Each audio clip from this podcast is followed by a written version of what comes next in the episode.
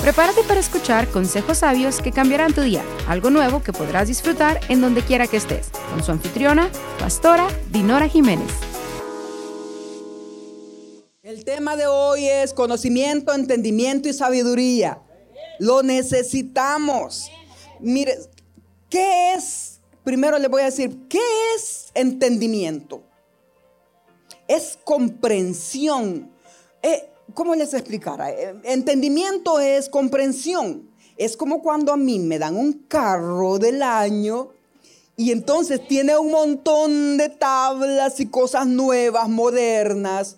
Todo lo que sé es que es un carro. Y todo lo que sé es que lo puedo manejar pero no tengo el conocimiento para decir, ya sé para qué son todos estos cables, para qué es todo esto acá, para qué esto... Podría ser que lo maneje y simplemente lo manejo, pero no disfruto de todos los devices porque no se los conozco. Para darles con claridad lo que es el entendimiento, que les dije que es comprensión. Miren lo que, lo que entonces, el conocimiento, para los que están haciendo notas, es información. Dijimos que entendimiento es comprensión. Conocimiento es información. Porque su palabra dice, porque el Señor en Proverbios 2.6 dice, porque el Señor es el que da la sabiduría, el conocimiento y de su labio brota ciencia.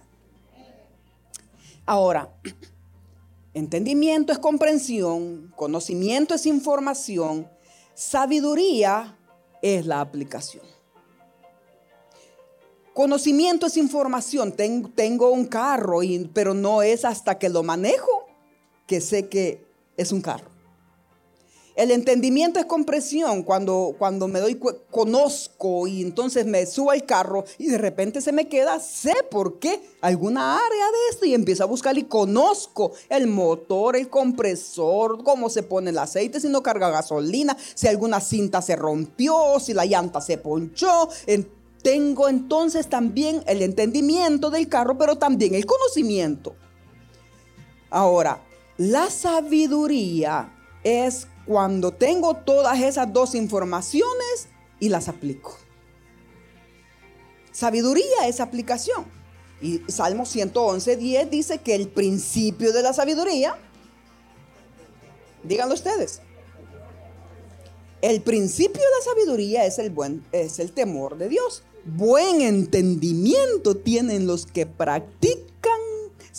Oigas, o sea, si tú practicas el entendimiento, eh, eh, la palabra de Dios, tienes entendimiento.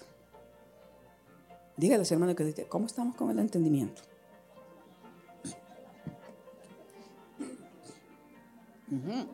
Y entonces, cuando leo entendimiento, conocimiento y sabiduría, eso me lleva a las parábolas.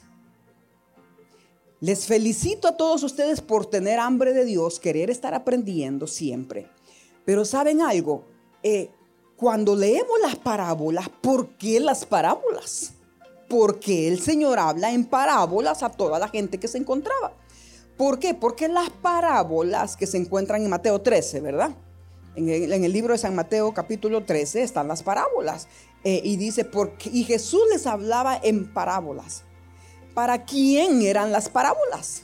Era para los que querían escuchar lo que ellos querían.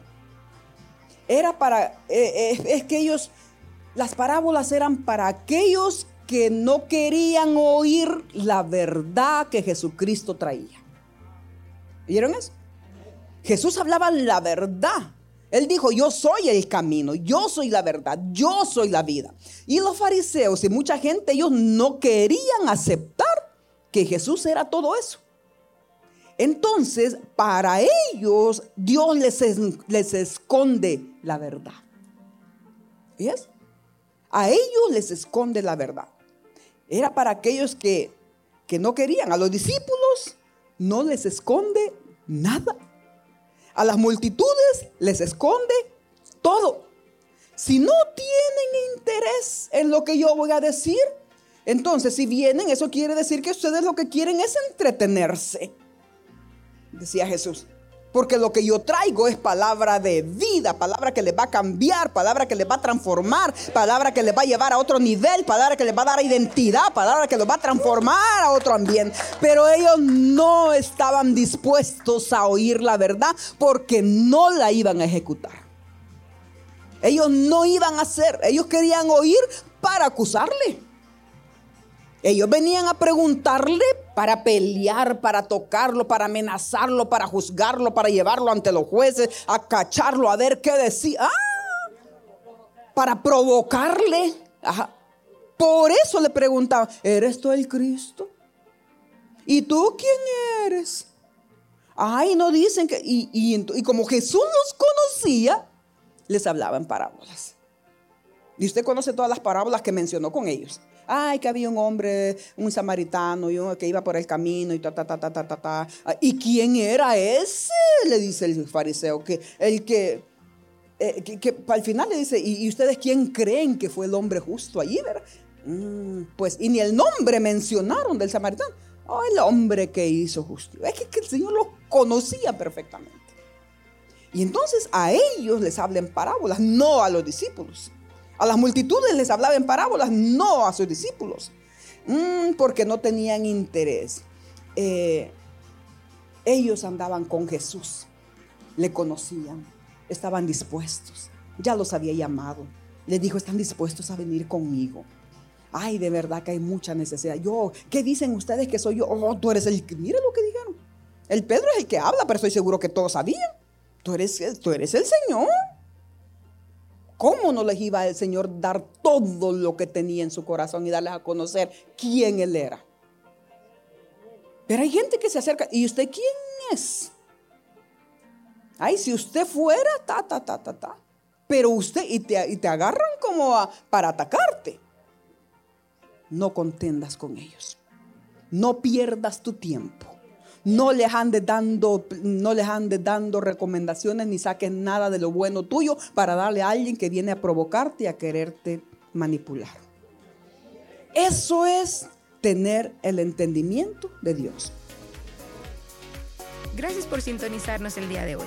No olvides que puedes visitarnos en dinorajiménez.online o visitarnos en nuestras redes sociales. Puedes suscribirte a nuestro canal de YouTube Dinora Jiménez. Hasta la próxima.